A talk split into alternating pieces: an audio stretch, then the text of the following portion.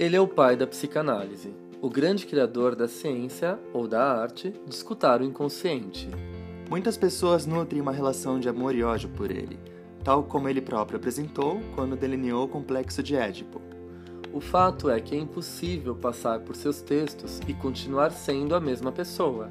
Na verdade, o mundo nunca mais foi o mesmo depois das descobertas de Freud. Eu sou Alexandre Patrício de Almeida, psicanalista, pesquisador, mestre e doutorando em psicologia clínica pela PUC de São Paulo e professor universitário.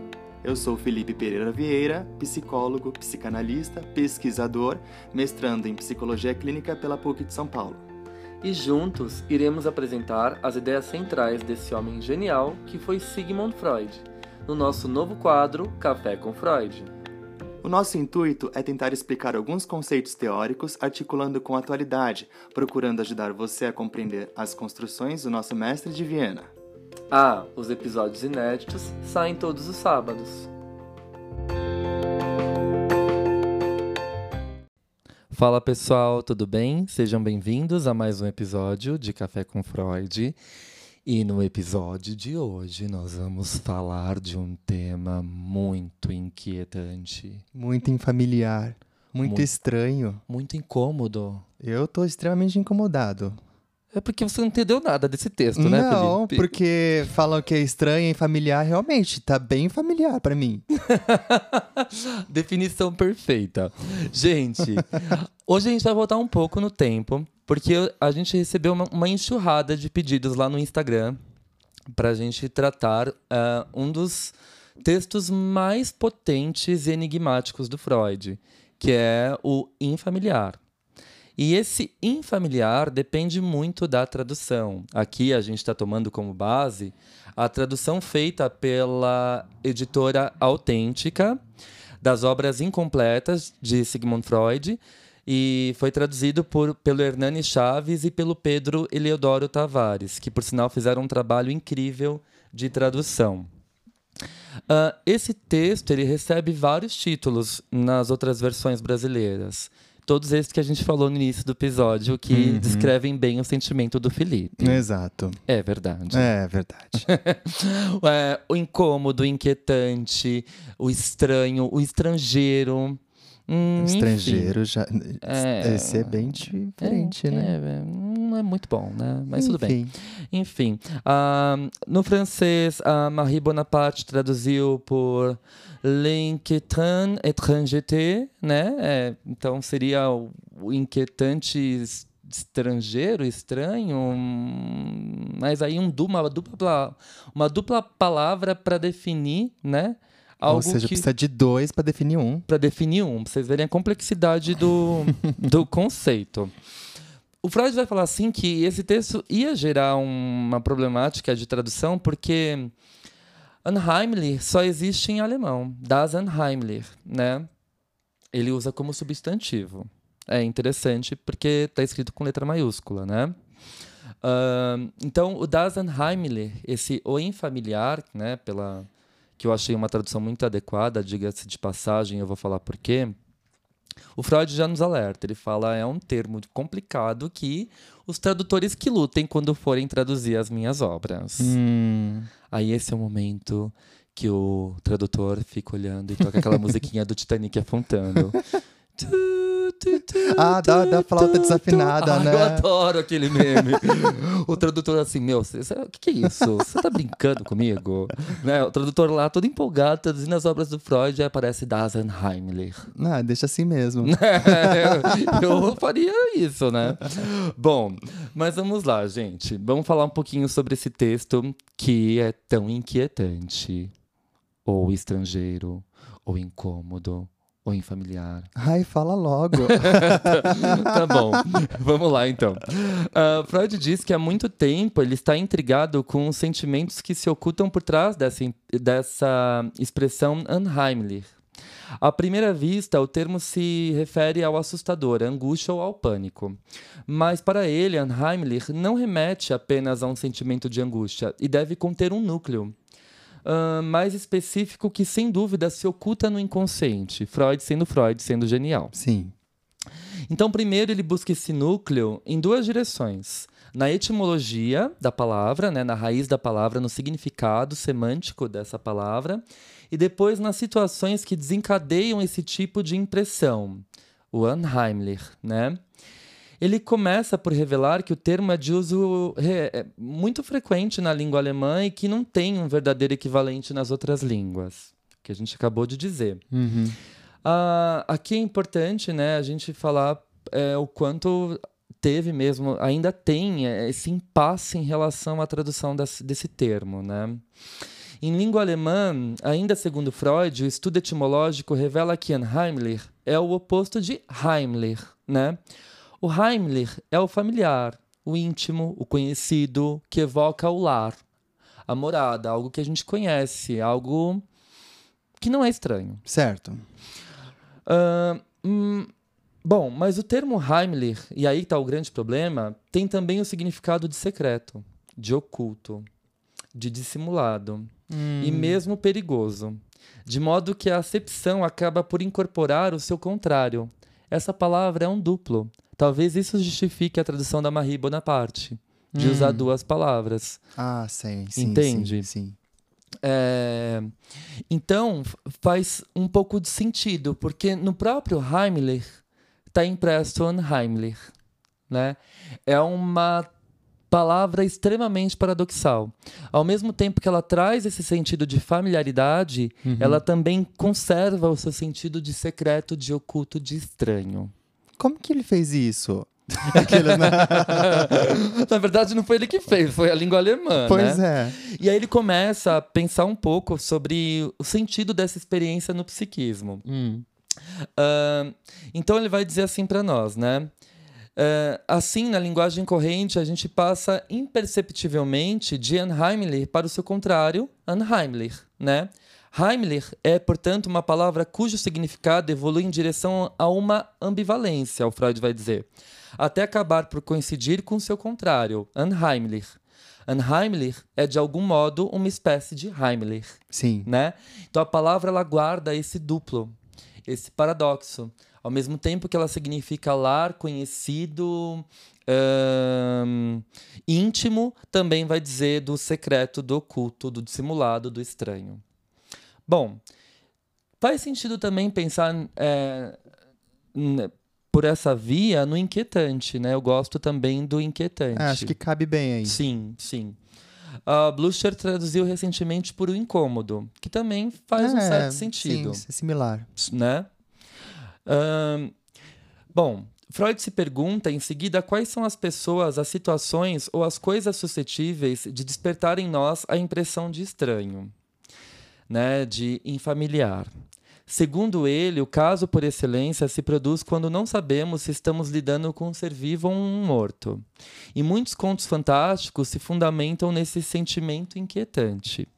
Por exemplo, O Homem de Areia, eh, de E.T.A. Hoffman, é particularmente ilustrativo.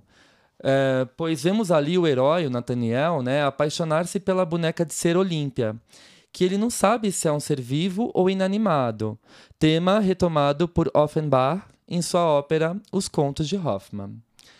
Ahn, a gente está aqui lendo um resumo escrito pelo Jean-Michel Quinodos. A gente sempre fala disso aqui. É claro que a gente está lendo o resumo e enxertando de, Ah, de sim, um comentários nossos, né? Do resumo, É, É. exatamente. com mais um pouco de resumo. Exato. É, esse livro do Jean-Michel Quinodos, publicado pela Artimed, né, chama Ler Freud. Ah, é sempre- livro de cabeceira. É, a gente sempre fala dele aqui, Uhum. né? Então, se você quer ter um parâmetro hum, geral, Cronológico, cronológico, Da, da obra do Freud é muito importante porque o livro também tece alguns comentários acerca do momento, quando o Freud escreveu, o que estava acontecendo, enfim. Sim, perfeito. Bom, ah, além disso, Nathaniel experimenta a mesma incerteza angustiante em relação a Copélios, pois ele não sabe se Copélios é também o temido homem de areia, a tal ponto que o herói do conto tem um ataque de loucura. Hum, olha aí a sensação de, de estranhamento. Não sei se é isso ou aquilo. Né, os poetas já conseguem traduzir bem esse paradoxo. Né? Eu lembrei aqui de Cecília Meirelles e aquela poesia incrível. É isto ou aquilo, né? Hum, Enfim. Eu vou ler um trechinho no próximo bloco para vocês.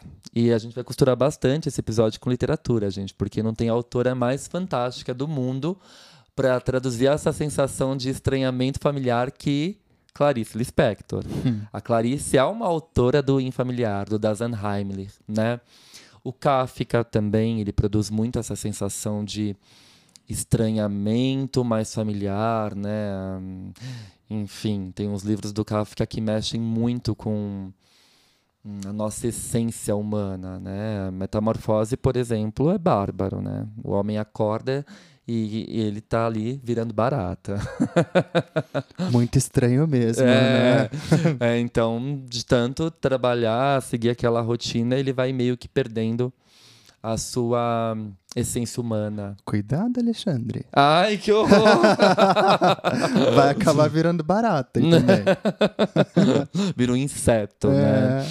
É, bem isso. Bom, uh, porém, segundo Freud, a mais forte impressão de estranho nesse conto fantástico se refere ao personagem do Homem de Areia, porque ele ameaça arrancar os olhos das crianças. Ah, voltando um pouquinho, é...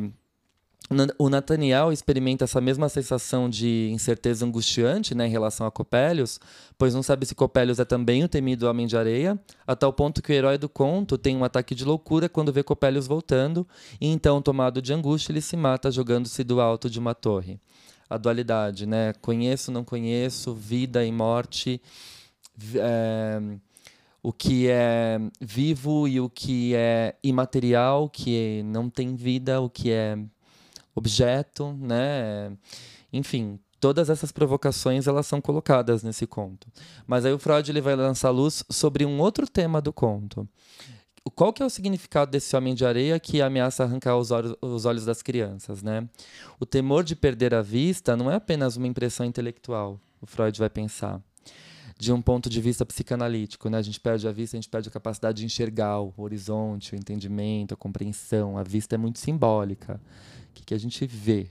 Né? Uhum. A gente uhum. vê não só com os olhos, mas a gente vê com os olhos da alma, né? Com as nossas sensações, com a, a, nossa capacidade de raciocinar, visão de mundo, é compreensão de mundo. A visão ela tem um sentido muito metafórico, não só de cunho estético, mas também de cunho simbólico. Acho que tá come... eu tô começando a entender um pouco. Tá, tá começando a. Tá começando a ficar mais familiar. Tá bom, então é. É, acho que tá, tá indo, né? Tá indo, é, acho tá que. indo. É. Mas continua, porque ainda Continuou, não foi. Tá bom. Vamos ver se vai agora. É, bom, o temor de perder a vista, então, não é só um temor, é uma impressão intelectual, né? Mas Freud vai trabalhar aqui da lembrança de uma angústia infantil terrificante, ligada à angústia de castração. Em outras palavras, o homem de areia representa para Nathaniel o pai assustador, cujo filho teme a castração. Tema que remete ao mito do Édipo, ou ao totem tabu, uhum. né? o pai da, ordem, da horda primeva, na qual este se pune furando os olhos. Né? No, o, o Édipo, por exemplo, ele, ele se pune furando os olhos. Voltando um pouquinho. Uh, não sei se vocês sabem da história do Édipo, né? O Édipo, ele uh, mata o pai e casa-se com a mãe, eh, que é a Jocasta, e aí quando tudo isso vem à tona, é revelado, né? Porque ele faz isso, obviamente, sem saber que está fazendo, mas no final da tragédia ele descobre, né? E aí a Jocasta, que é a mãe, ela se enforca, e ela estava usando um vestido com um broche, e aí ele pega esse broche e espeta os olhos. Né? O Édipo ele se pune quando ele percebe que de fato ele casou com a mãe e matou o pai. Nossa. E tem toda uma uma representação simbólica dessa punição, né? Ele era muito ambicioso, conquistador, olhava muito para frente, para fora, para o outro. E quando ele se cega, ele passa a ser mais introspectivo. Passa a olhar para dentro? Ele passa a olhar para dentro, né? Ele fecha os olhos para fora e olha para si próprio. Então tem uma, uma metáfora simbólica aí também muito profunda, muito bonita. Nossa, hein? E quem acompanha é, o Édipo durante até o finalzinho da vida dele é a filha, né? Que se mantém ao lado dele. Hum. Então Nossa, olhando pra dentro, olhando pra culpa, né? Olhando pra culpa, né? Olhando pra todo aquele presságio, né? Que ele não conseguiu escapar, né? Do destino. É, já previam que isso ia acontecer. E o destino se cumpriu. Sim. Bom. ah, O que, que você está pensando? Tô pensando nos meus infamiliares. Quer dar uma respirada e ir pro próximo bloco? Bora. Então vamos.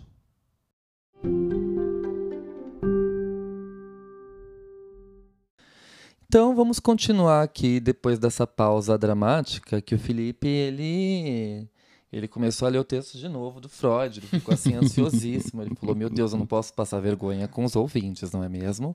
É. É. Às vezes acontece, né? Bom, vamos lá, Felipe. Vamos ver se ele começa a se tornar mais familiar para você, tá? Tava indo. Tava indo? Tava indo. Então vamos lá.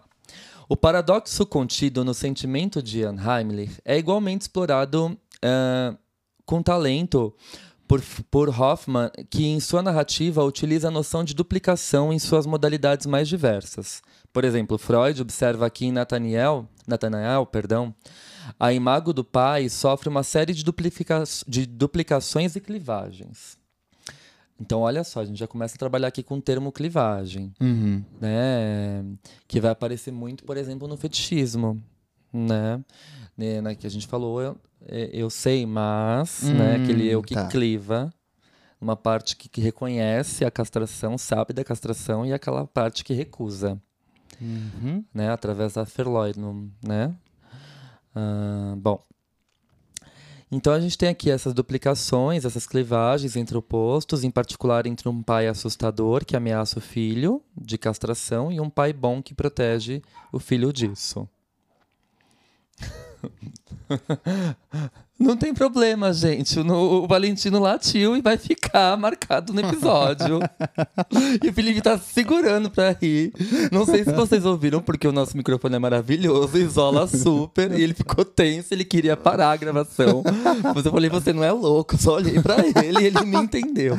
Ok, ok. vamos passar por isso. Mas, gente, o cachorro latindo de fundo dá um toque assim super unheimlich pro episódio. entendeu? é verdade. Não é?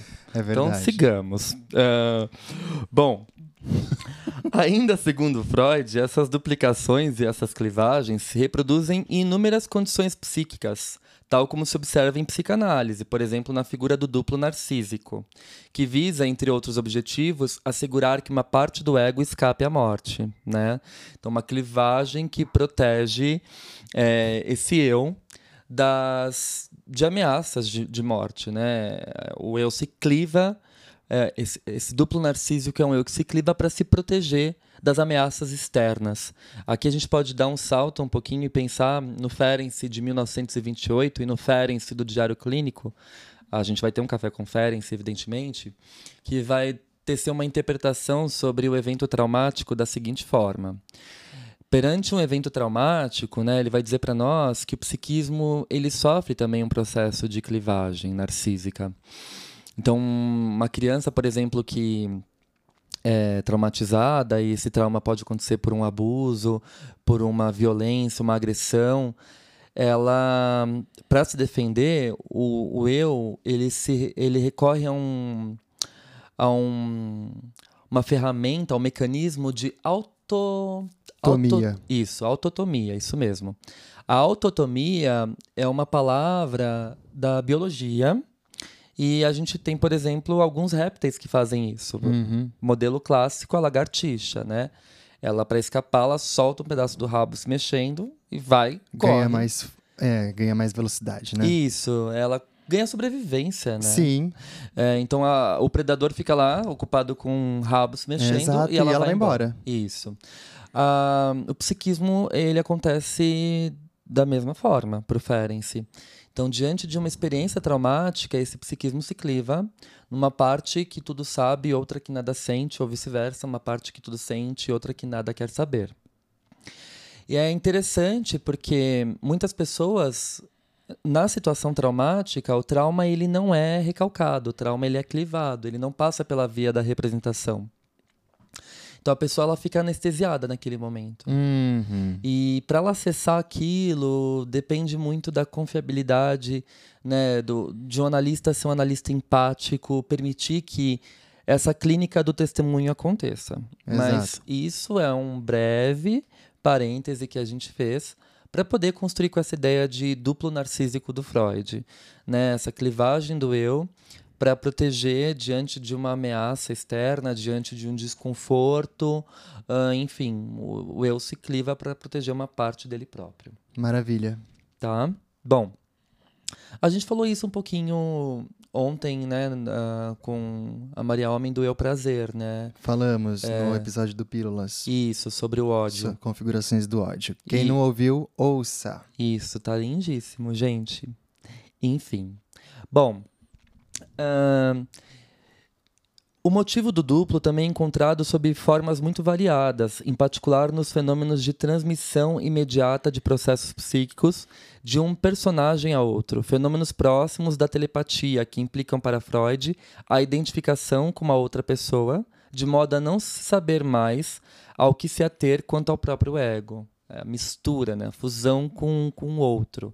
Você se identifica tanto com o outro que você não sabe mais o que é seu, o que é do outro. O que a Melanie Klein vai chamar de Identificação projetiva. em Em. que ano? Ah, em 1946. No texto. Nota sobre alguns mecanismos esquizoides. Muito bem, Felipe, você passou no teste, você já pode ser um grande kleiniano. Ai, sério? Você não gosta muito de ianos, né? Não. É, a gente vai fazer um episódio sobre os ianos, Podemos fazer. sobre os marcianos. Ah, será que a gente tem material suficiente pra isso? A gente tem uma certa resistência com ianos, gente. Vocês podem perceber que a gente percorre a psicanálise não de forma híbrida e eclética, com bastante profundidade. e isso dá para nós né, um, um- uma bagagem, um recurso clínico muito mais potente né, de escuta. Porque se a gente tem várias teorias, por que não se servir de, toda, de todas elas de uma forma muito responsável, evidentemente, e com muita profundidade? Então é um percurso que demora anos, né? A uma gente- vida inteira. uma vida inteira. A gente está falando de, sei lá, seis anos de estudos de Freud, três anos de Klein, quatro anos de estudos de Winnicott, mais cinco anos de estudos de Ah, e que também não é o suficiente, porque se nós lermos novamente algum texto, a gente sempre vai pegar um- uma partezinha ali que vai fazer mais sentido. Olha, quando você está falando isso, na hora me veio essa sensação do infamiliar. Porque às vezes eu tô lendo um texto do Freud e eu falo, nossa, isso não me é estranho.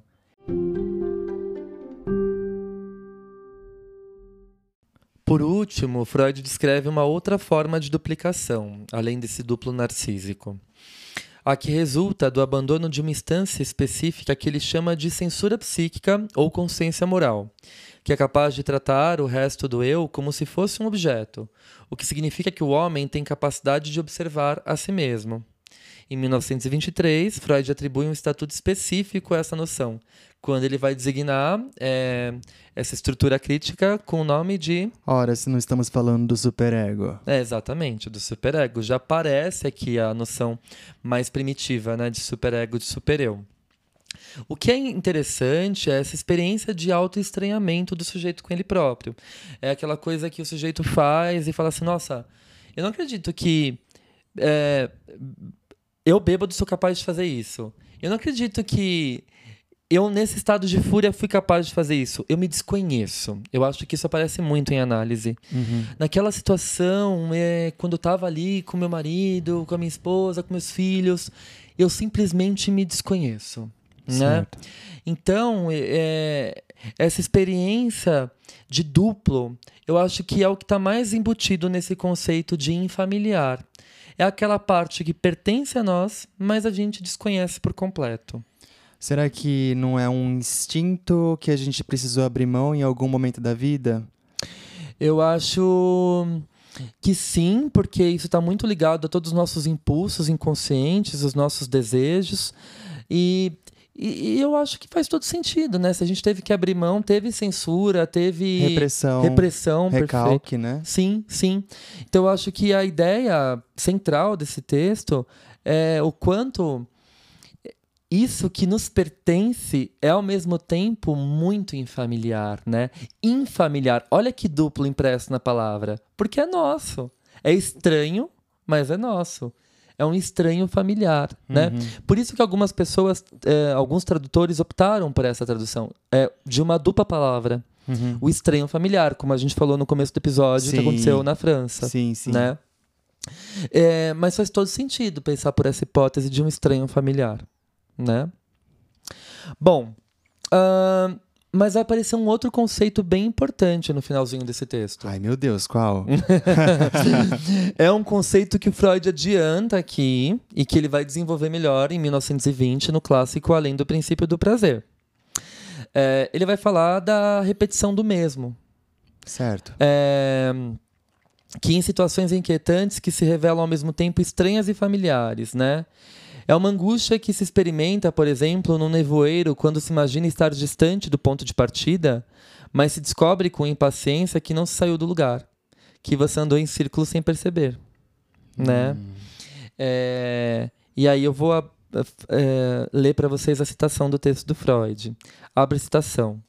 No inconsciente psíquico, de fato, consegue-se discernir a dominação de uma compulsão à repetição que emana de movimentos pulsionais que depende, sem dúvida, da natureza mais íntima das próprias pulsões, que é suficiente, suficientemente forte para se situar além do princípio do prazer, que confere a certos aspectos da vida psíquica um caráter demoníaco, que se manifesta ainda mais nitidamente nas tendências da criança pequena e domina uma parte do desenvolvimento da psicanálise do neurótico. Fecha a citação. Então, o que, que ele está querendo dizer aqui? Né? Esse prazer que nós temos na compulsão à repetição.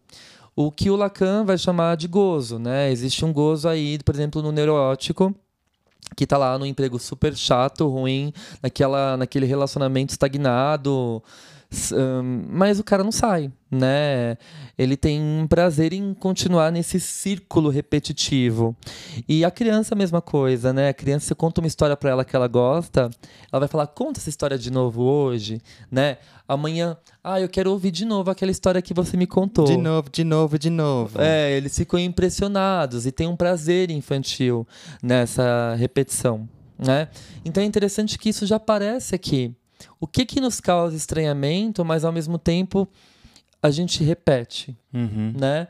Tá vendo como esse texto ele é cheio de pequenas preciosidades Uhum. e apesar de ser um texto curto, ele é altamente potente. Sim. Porque ele adianta uma série de teses do Freud.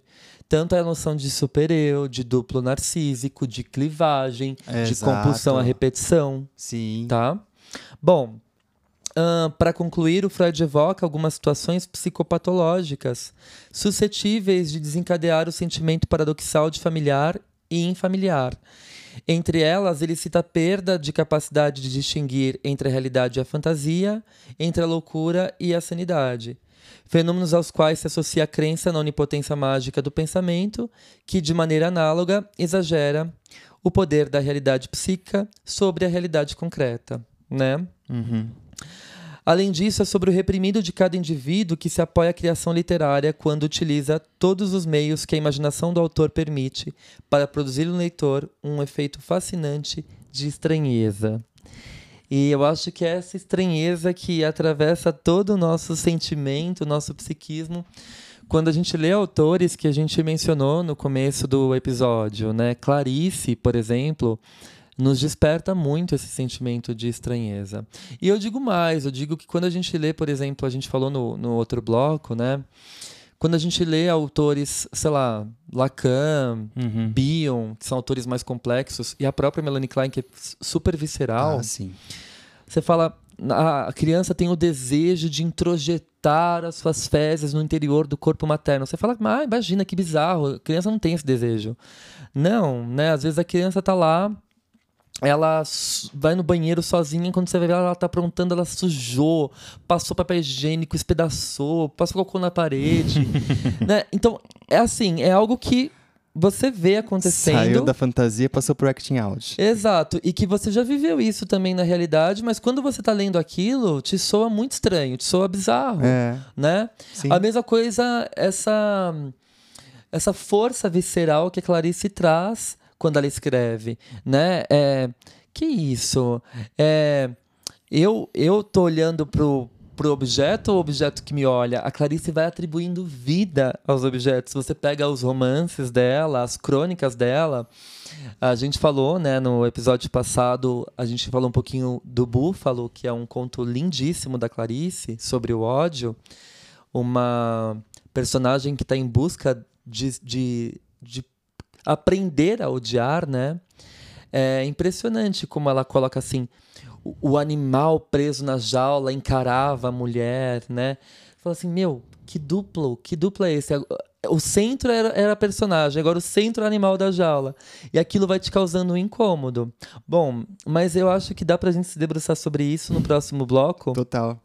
Que dá pra gente ler alguns trechinhos de Clarice e mostrar como se manifesta esse. Infamiliar. Das Unheimlich. Eu deixo o alemão pra você. na prática. Vamos ver então como que isso tá na prática literária? Bora.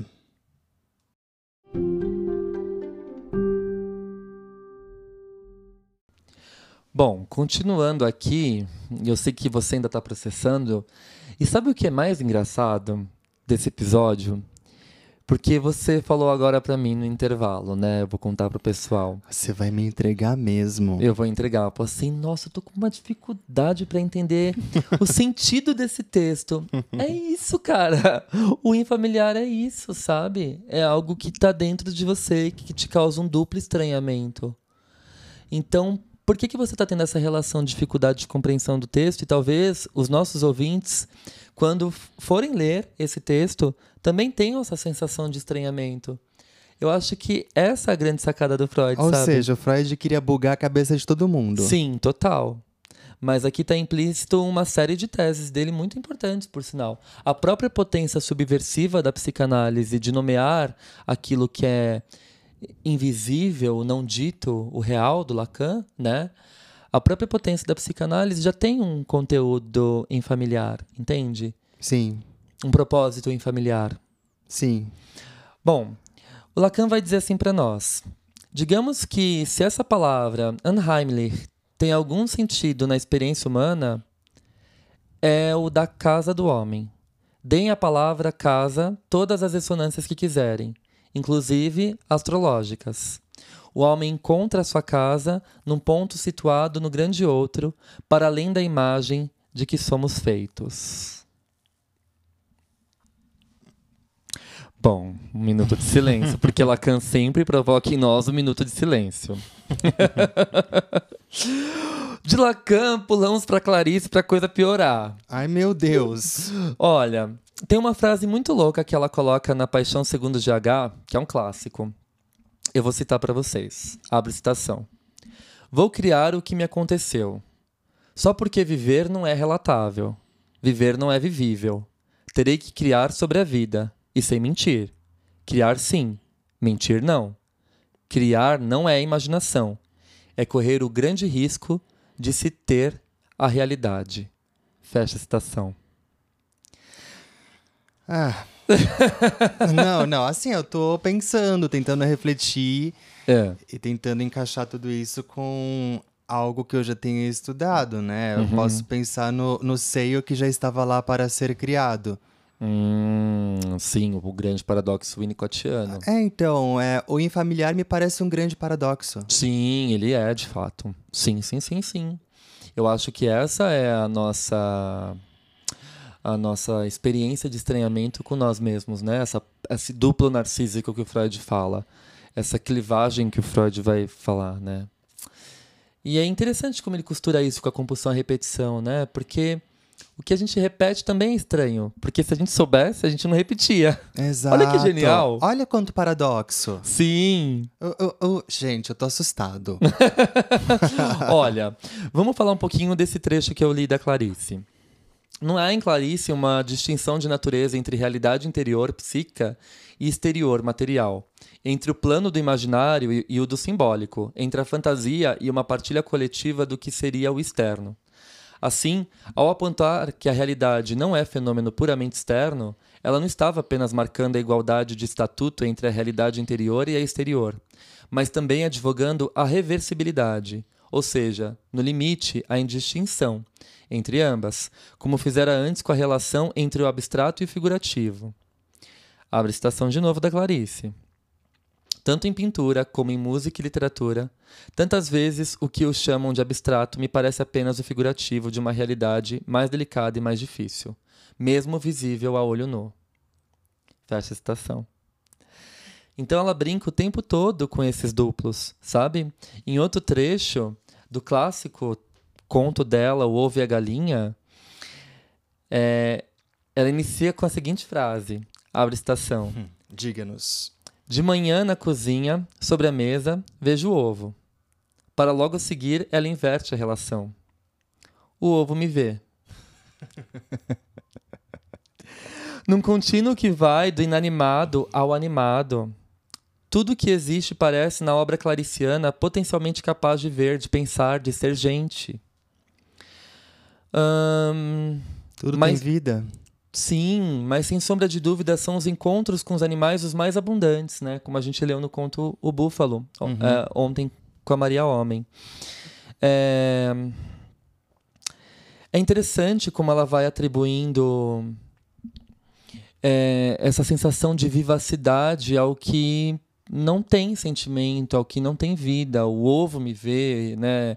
Ah, o copo de água conversa comigo. Eu sou essa água viva, né? em Água Viva Sim. ela vai escrever, é lindíssimo. É... Bom, tem um trecho muito emblemático na Paixão Segundo GH. E esse... vai, vai ficar mais ainda. e esse eu vou deixar para vocês ficarem pensando, gente. Porque a proposta Não. desse episódio é causar. Um... Não, realmente, mas eu acho que as pessoas vão pensar para sempre, né? As pessoas vão pensar. Vão ficar pensando nisso pra sempre, gente. Que, que, qual é o meu familiar? O que, que é familiar? Bom, vocês, se isso acontecer, a proposta, o objetivo do episódio foi alcançado. Olha, tenho dó dos psicanalistas de vocês. Vamos lá. Abre citação. A barata, com a matéria branca, me olhava. Não sei se ela me via, não sei o que uma barata vê, mas ela e eu nos olhávamos e também não sei o que uma mulher vê. A barata não me via diretamente. Ela estava comigo. A barata não me via com os olhos, mas com o corpo. E eu? Eu via. Não havia como não vê-la. Eu a via toda. A barata. Assim, se o outro, mesmo não humano, e mesmo um objeto, uma coisa, algo inanimado, se revela um ser vivo, um sujeito, então, estamos diante de um animismo, de um mundo todo vivo. É isso que acontece quando a Clarice usa esse, esse trocadilho das personagens que vêm e ao mesmo tempo são vistas pelo outro. É esse estado de estranhamento, de duplo, né? Como voltando um pouquinho aqui na Paixão segundo GH, todo mundo está em estado de graça. E ao mesmo tempo ela coloca: a pessoa só é fulminada pela doçura quando percebe que está em graça. Sentir que se está em graça é que há o dom. E poucos se arriscam a conhecer isso em si. Hum. Fecha a citação. Conhecer isso em, em si. si. Gente, eu acho que não, não dá para dizer mais nada. Não, é, continuou em familiar, né? Continua em familiar e essa é bem a proposta. Eu acho que Clarice ela não falava de psicanálise, ela nunca mostrou ter lido Freud, hum, mas é inevitável você não sentir essa sensação de estranhamento quando você lê Clarice. Animais que vêm, que são vistos, essa troca de animado e não animado, de vivo e morto. É, duvido que uma criança nunca tenha pensado nisso. Total, total, de loucura e sanidade. Uhum. O que, que bordeja isso, né? Eu acho que pelo fato da gente flertar com isso o tempo todo, que esse texto causa tanto estranhamento, mas ao mesmo tempo nos soa assustadoramente familiar. É isso. é isso. Acho que não tem como fechar esse em familiar Não. né? Tornar mais familiar. Eu acho que cada um vai ter o seu familiar aí dentro de ti, de, é, de vocês mesmos, de acordo com as suas vivências, de acordo com aquilo que vocês viram, com aquilo que vocês fantasiaram. Sim. Enfim, É o íntimo, né? exato, é o íntimo de cada um de nós. Sim, ele vai dizer. Ao mesmo tempo que é familiar, é o lar, é o conhecido, também é o íntimo, secreto, oculto. Esse é o significado de Heimlich, né? Heimlich e Unheimlich, né? O seu oposto. O oposto está implícito dentro do Heimlich, dentro do familiar. Enfim. Pois é, agora percebo que eu tenho um familiar vivendo dentro de mim. Todos nós temos. Bom, mas vamos seguir com as nossas inquietações tão estranhamente familiares. Bora. Bora? Bom, quem sabe aí esse tema, se vocês gostarem dessas profundezas. Acho que você precisa dar uma aula psíquicas, sobre isso. A gente, exatamente, a gente pode fazer um aulão sobre o infamiliar e comentar o conto O Homem da Areia de, do, do E.T.A. Hoffman. Utilizar essa versão da autêntica, costurar com Clarice e mandar bala aí que tem muita coisa. Com certeza.